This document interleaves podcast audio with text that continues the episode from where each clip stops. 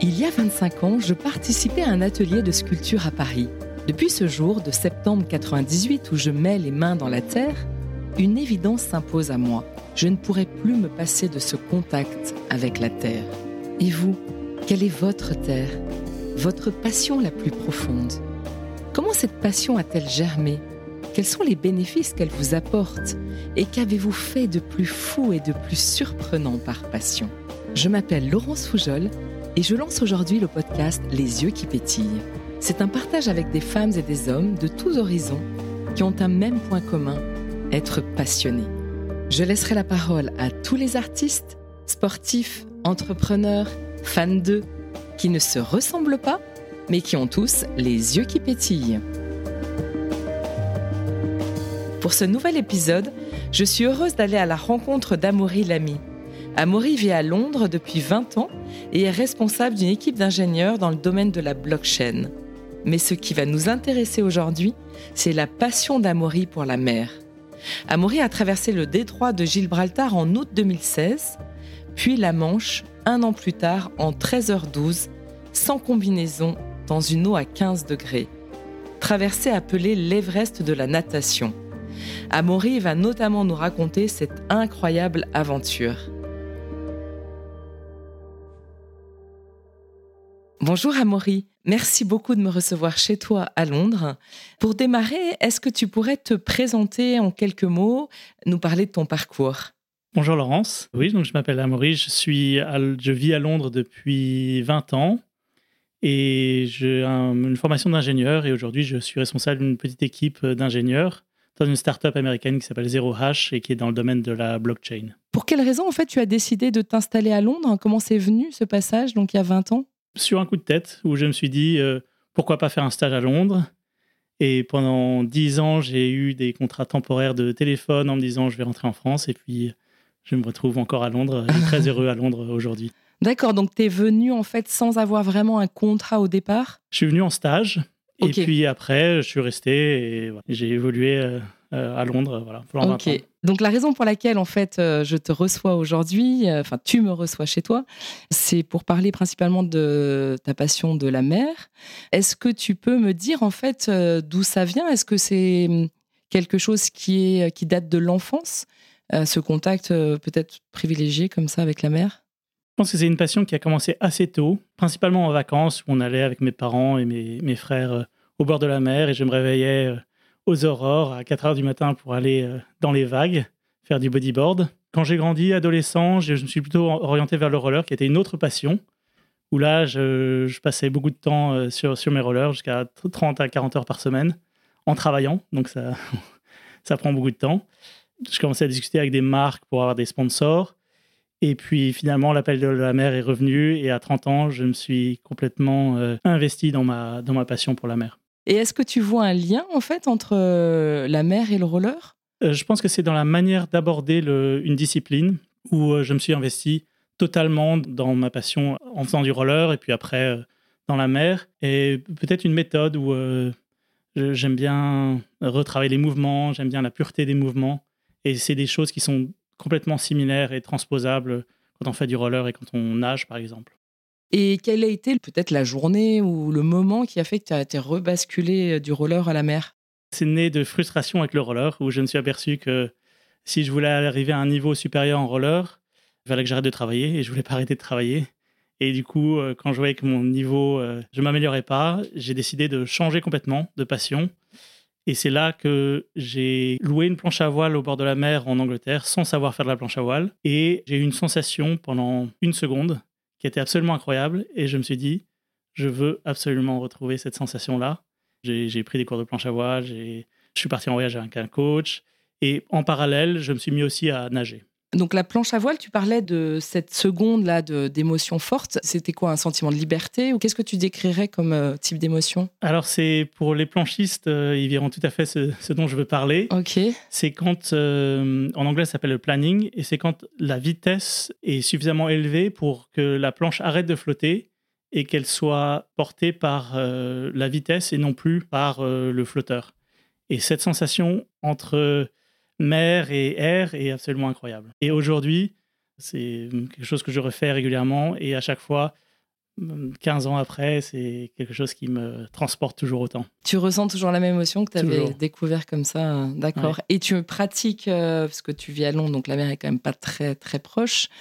Tu continues de pratiquer la planche à voile aujourd'hui? Alors, je continue de pratiquer la planche à voile, principalement en vacances. Donc, j'ai eu la chance de pouvoir partir euh, dans des destinations euh, magnifiques comme l'île Maurice, l'Égypte, le Maroc, encore beaucoup d'autres endroits. Aussi, comme je travaille à distance, je trouve des moyens de travailler une semaine dans un endroit pour euh, faire un peu de planche à voile le matin. Et puis, je me suis mis un peu mis au kite aussi, kitesurf. Et puis, j'ai essayé le wing sur du foil. Tout ce qui peut me permettre euh, d'être sur l'eau ou dans l'eau est une bonne excuse. Pour moi. Sur l'eau et en même temps, là, la planche à voile, le kitesurf, etc., il y a quand même une notion d'air. Enfin, on est quand même entre euh, la mer et l'air et le sentiment peut-être de, glisse, quoi, de, vitesse. Est-ce que tu fais du surf aussi euh? Je fais du surf aussi. D'ailleurs, il y a une, planche euh, derrière, là, dans le salon. Euh, ah dans le salon à Londres, il y a une planche de surf.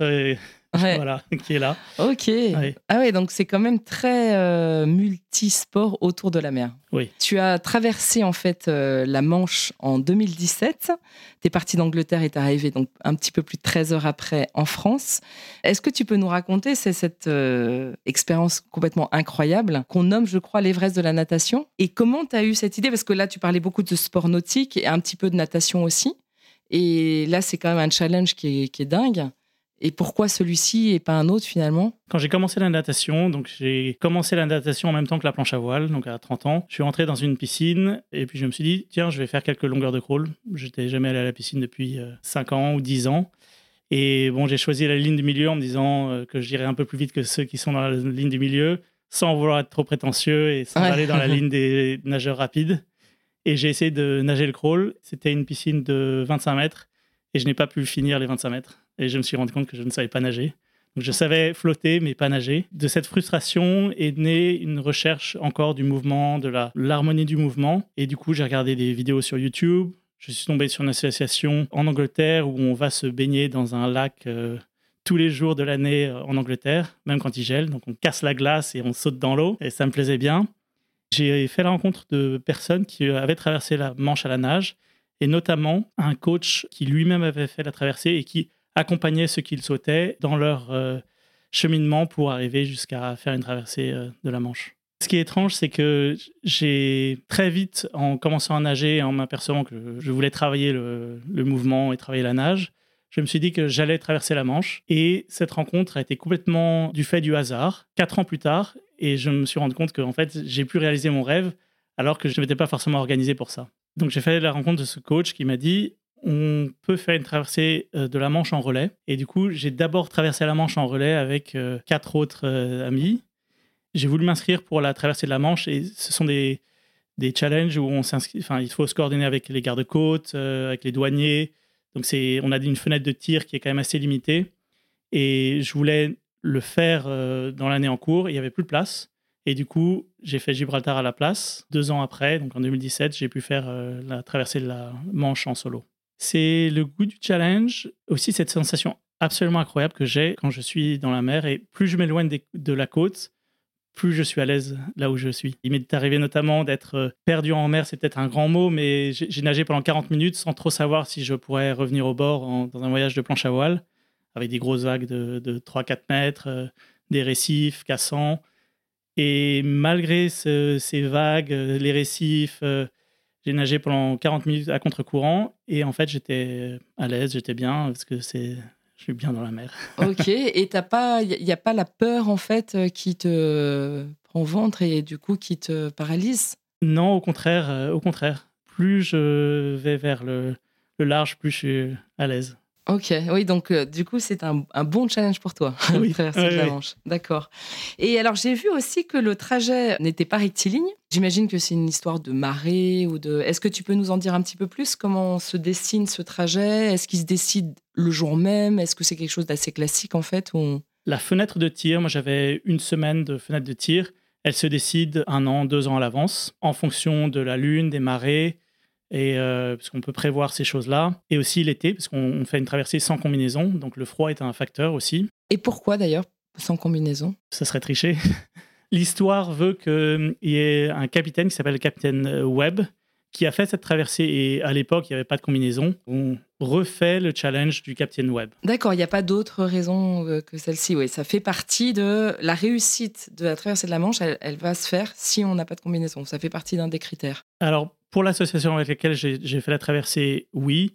Je sais qu'il y a d'autres personnes qui font des traversées euh, de la Manche avec une combinaison. Ça dépend un peu de l'organisme mm. qui euh, régule la traversée. Moi, c'est un challenge qui me plaisait bien. En plus, ça veut dire qu'on peut manger un peu plus, euh, ce qui n'est pas pour me déplaire. Donc, euh, il faut prendre un peu de poids pour résister au froid. Donc, euh, c'était très bien pour moi. D'accord. Et la température, elle est à combien de degrés Au moment où je l'ai fait la traversée, elle était à peu près à, 16 degrés. Avec le réchauffement climatique, ça sera un peu plus facile, je pense, dans le futur. Mais aujourd'hui, c'est entre 16 et 17. D'accord. Et on peut tenir comme ça J'imagine que oui, parce que tu es là pour nous en parler, puis quelques autres l'ont fait. Mais on peut tenir comme ça autant d'heures sans combinaison, moi, c'est quelque chose qui me semble un peu dingue, mais. Euh, je me suis bien préparé, j'ai pris quelques kilos en plus pour ça, mais c'est avant tout le mental. C'est absolument incroyable de voir ce que l'être humain est capable de faire et c'est le mental qui fait tout. Et alors tu parlais de ta préparation, aussi du choix de ton entraîneur. En quoi consistait cette préparation? Il y a un côté pratique où euh, il faut beaucoup nager. Il faut nager entre 20 et 40 km par semaine pendant 7 à 8 mois. J'ai fait une semaine à 100 km. Personnellement, moi, je nage pas très vite parce que j'ai pas nagé beaucoup étant enfant. Donc, euh, j'avais à m'améliorer un peu là-dessus. Et après, c'est le, côté mental qui est très important. Et surtout, surtout, ce qui fait tout, c'est les personnes qui sont là pour vous entourer. Tu nous parlais effectivement de ton entraînement, donc euh, effectivement beaucoup, beaucoup de kilomètres euh, par semaine de natation. Et tu parlais des gens qui t'ont accompagné Oui, il y a évidemment mon coach qui, euh, en quelque sorte, j'ai remis ma, ma vie entre ses mains l'espace de cette traversée. Là où j'étais très rassuré, c'est que on a eu ce contrat dès le départ où il m'a dit Amaury, si je te dis de sortir, tu sors et tu discutes pas. Et tu étais d'accord avec ce deal. d'accord avec ce deal. Et aussi, l'autre deal, c'était que la traversée ne durerait pas plus de 15 heures. Parce que d'après lui et d'après les statistiques, plus on reste longtemps, plus il y a le froid qui agit et plus ça peut être euh, problématique pour la santé. Le but, c'est pas de se bousiller la santé, c'est de faire ça dans un environnement qui est quand même assez euh, sécurisé. Et du coup, c'était le contrat qu'on avait au départ. Donc, euh, il y a eu ce coach. Moi, j'ai abordé cette histoire un peu comme j'aborde tout ce que je fais de manière assez solitaire. Et au final, euh, c'est les gens avec lesquels je me suis entraîné, les petites paroles qui m'ont été euh, déposées, les encouragements. C'est tout ça qui a fait une différence énorme. D'accord. Et alors, donc, si on peut parler vraiment de cette journée, de la traversée elle-même, la veille, tu as bien dormi, tu n'avais pas d'angoisse particulière, tu étais assez serein, juste quelques heures avant la traversée? Alors, on ne connaît ni le jour ni l'heure. Et moi, j'étais censé euh, traverser, faire ma traversée le 15 juillet. Et en fait, j'ai fait ma traversée euh, un mois plus tard à cause de problèmes de météo. Donc, c'était jamais le bon moment. Il y avait trop de vent, trop de pluie. Euh.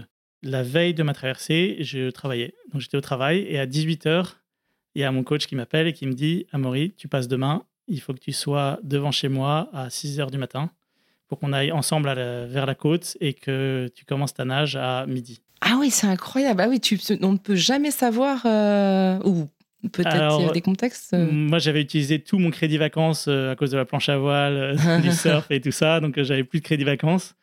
Du coup, c'est pour ça que j'ai travaillé jusqu'au dernier moment. Généralement, les gens prennent une semaine avant et ils se préparent mentalement. Il ne s'agit pas de nager parce que la condition est déjà, est déjà prête, mais il s'agit de se mettre mentalement dans, dans l'événement. Moi, j'ai fait ça la veille. Euh, ok. Donc, tu es arrivé à 6 h du matin, c'est ça? Tu À 6 h du matin devant chez mon coach, qui m'a pris dans la voiture et on est allé sur la côte. Et après, tout s'est déroulé comme on avait prévu. Donc, je montais sur le bateau, j'ai rencontré le capitaine et son équipage, qui sont extrêmement importants parce que c'est eux qui vont définir la direction de la traversée. Il y avait le juge aussi qui est là pour vérifier que tout se passe bien et que je ne touche pas le bateau, par exemple, parce qu'on n'a pas le droit de se reposer. Et puis, j'avais demandé aussi à un ami qui avait fait la traversée de Gibraltar avec moi de venir et il était là. Mm. Donc, c'était super de l'avoir sur le bateau.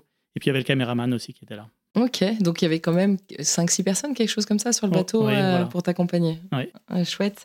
Et euh, le capitaine et son équipage, tu les as pas rencontrés avant ce jour J, quoi? Non, c'est des personnes qui ont beaucoup monté pour moi parce qu'ils m'ont permis de, faire cette traversée. Et au final, je les connais très peu, mais ils ont eu un impact sur ma vie euh, absolument incroyable. Et tu as gardé un lien avec eux après ou pas? Peut-être plus mental, quoi. Enfin... Plus mental, oui. Eux font ça beaucoup, donc il y a beaucoup de gens qui aident à traverser. Bon, il y a un taux de réussite de 50%, et aujourd'hui, il y a entre 2500 et 3000 personnes qui ont fait la traversée, donc euh, c'est de plus en plus populaire. Donc eux voient pas mal de, nageurs, mais en tout cas, pour moi, ils, comptent beaucoup. Pour quelle raison, en fait, le départ va se faire à telle heure? C'est par rapport aux conditions météo de la mer, etc. C'est vraiment... Voilà, par rapport aux marées, aux conditions de météo il regarde le courant, il regarde le vent. On a attendu pendant un mois, il y a eu cette fenêtre de tir. Euh, on s'est dit, euh, il faut y aller, sinon on passera pas cette année, ça sera pour l'année prochaine. Mmh, et quand on s'entraîne comme ça. On... Un an de plus, t'as pas envie d'attendre. Ouais, c'est sûr.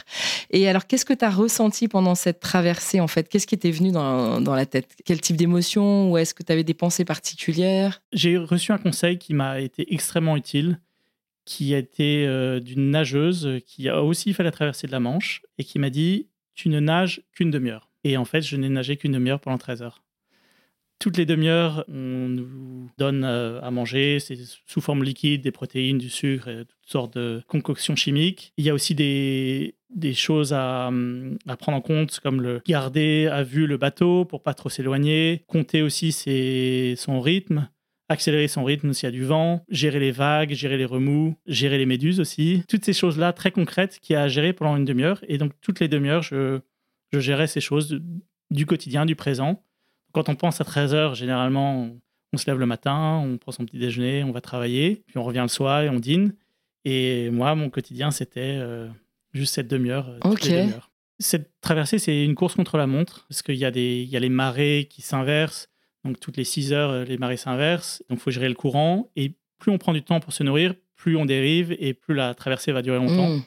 Donc typiquement, moi je me nourrissais en moins d'une minute, généralement 30 secondes. Ça me permettait de, de repartir rapidement. J'ai un ami qui lui prenait 2-3 minutes et ça lui a rajouté une heure ou deux de traversée. Ah oui, d'accord. Donc c'est Ok, donc ça, ça, aussi, en fait, ça fait partie euh, de la traversée, de gérer euh, la façon dont on mange. Et, et du coup, on s'est dans, pendant les entraînements, on a regardé quelle température était idéale pour moi, pour pas que ça soit trop chaud et en même temps que ça me réchauffe. Enfin, c'est beaucoup, beaucoup de préparation de petits détails. J'ai fait la première, on arrive à une euh, étape qui s'appelle la, zone de séparation et mmh. qui est le milieu entre l'Angleterre et la France je pensais que j'étais arrivé. C'était le soir, il y avait la lumière descendante du soleil, et je me suis dit, bon, mais c'est finalement pas si compliqué que ça, euh, la traversée de la Manche. Peut-être que c'était un peu prétentieux de ma part. Et en fait, j'ai entendu le mot France, et je me suis dit, on est bientôt arrivé en France. Et en fait, c'était la zone de séparation. Et à partir de ce moment-là, les conditions météo se sont dégradées. On a fini par avoir deux mètres de creux. Donc 2 mètres de creux, ça veut dire qu'il faut gérer euh, les vagues. Euh, un nageur 2 mètres de creux, on est, un peu ballotté comme un bouchon.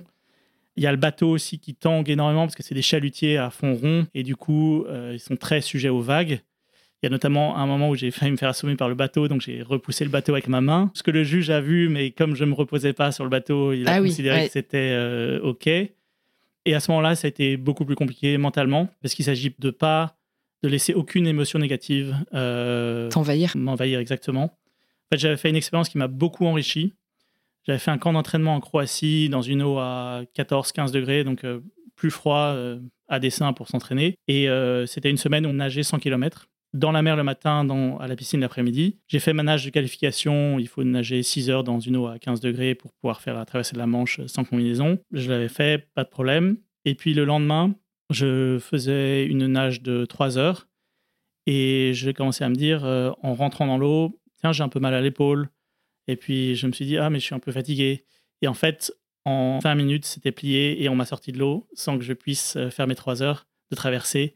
Et là, j'ai compris que le moindre sentiment négatif, au fur et à mesure du temps, comme c'est quand même des périodes qui sont assez longues, ça s'accumule et on ne peut rien laisser de négatif euh, nous envahir.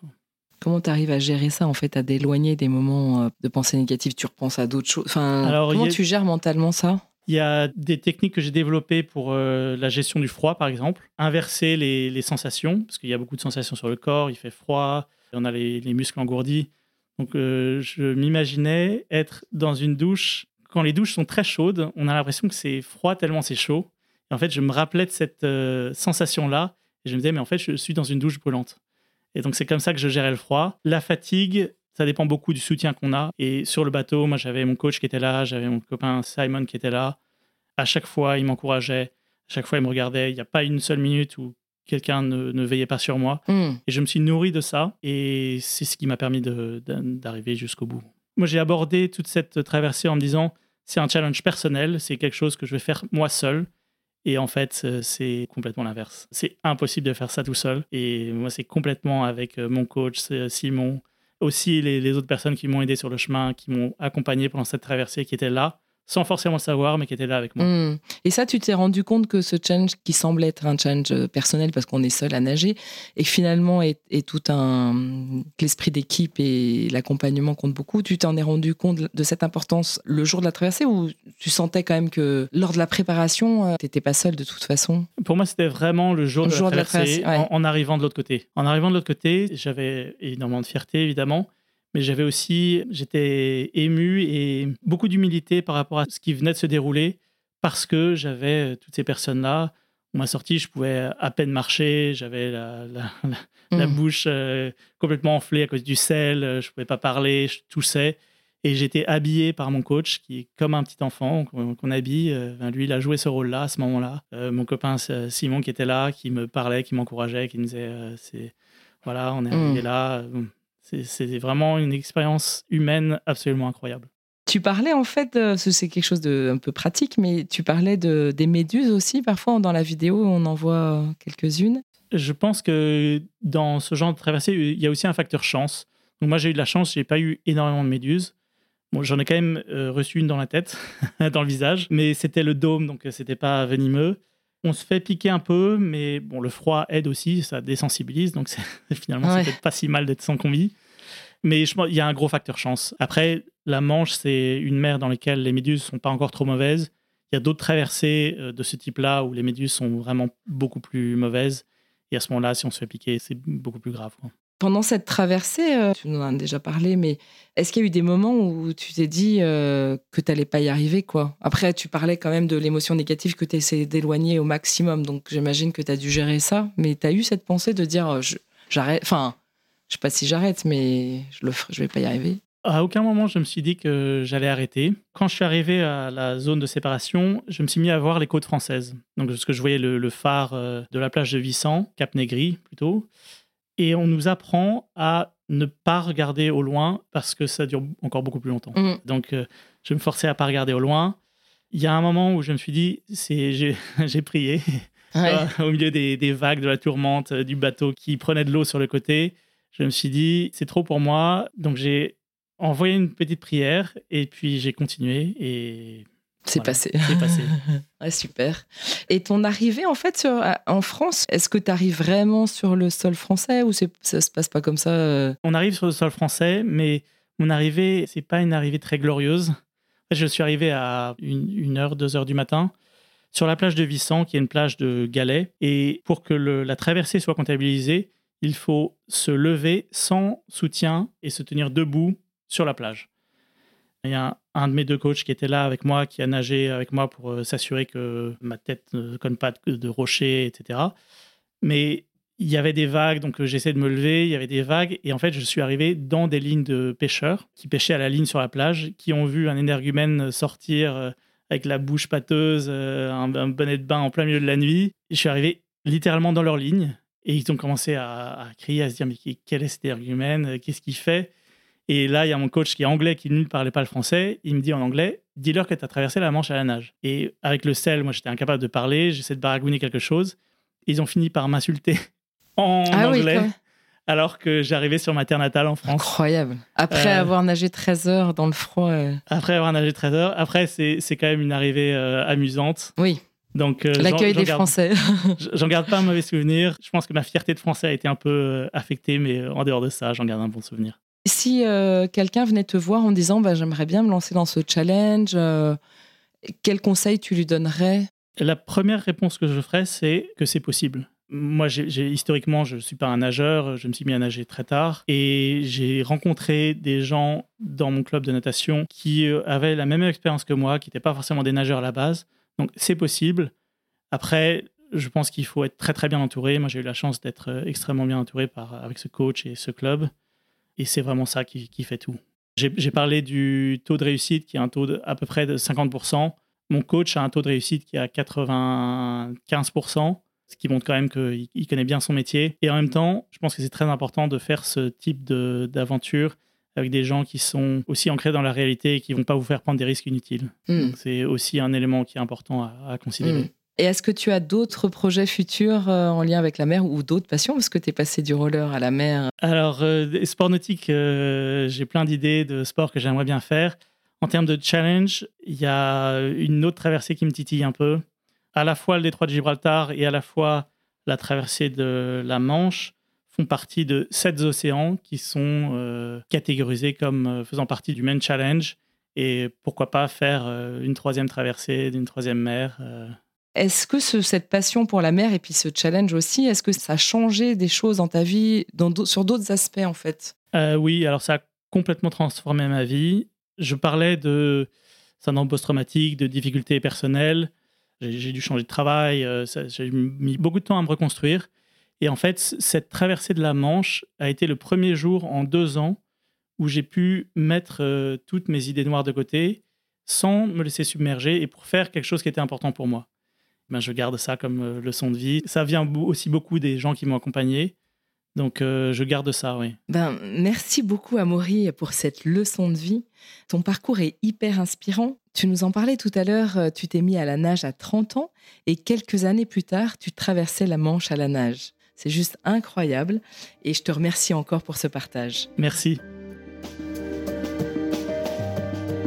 J'espère que vous avez aimé cette conversation avec Amaury. Si c'est le cas, vous pouvez me donner un petit coup de pouce en mettant une note sur Spotify ou le Graal, un avis sur Apple Podcast. Ça aide considérablement les nouveaux podcasts à décoller, alors merci d'avance à ceux qui me tendront la main. Je souhaite aussi remercier très chaleureusement Laurent Lévesque, compositeur de musique, que vous allez pouvoir écouter prochainement dans ce podcast. Laurent m'a proposé le morceau Myrène pour la musique du générique. J'ai eu un vrai coup de cœur et j'espère que vous aussi. Je vous dis maintenant à très vite pour un nouvel épisode des yeux qui pétillent.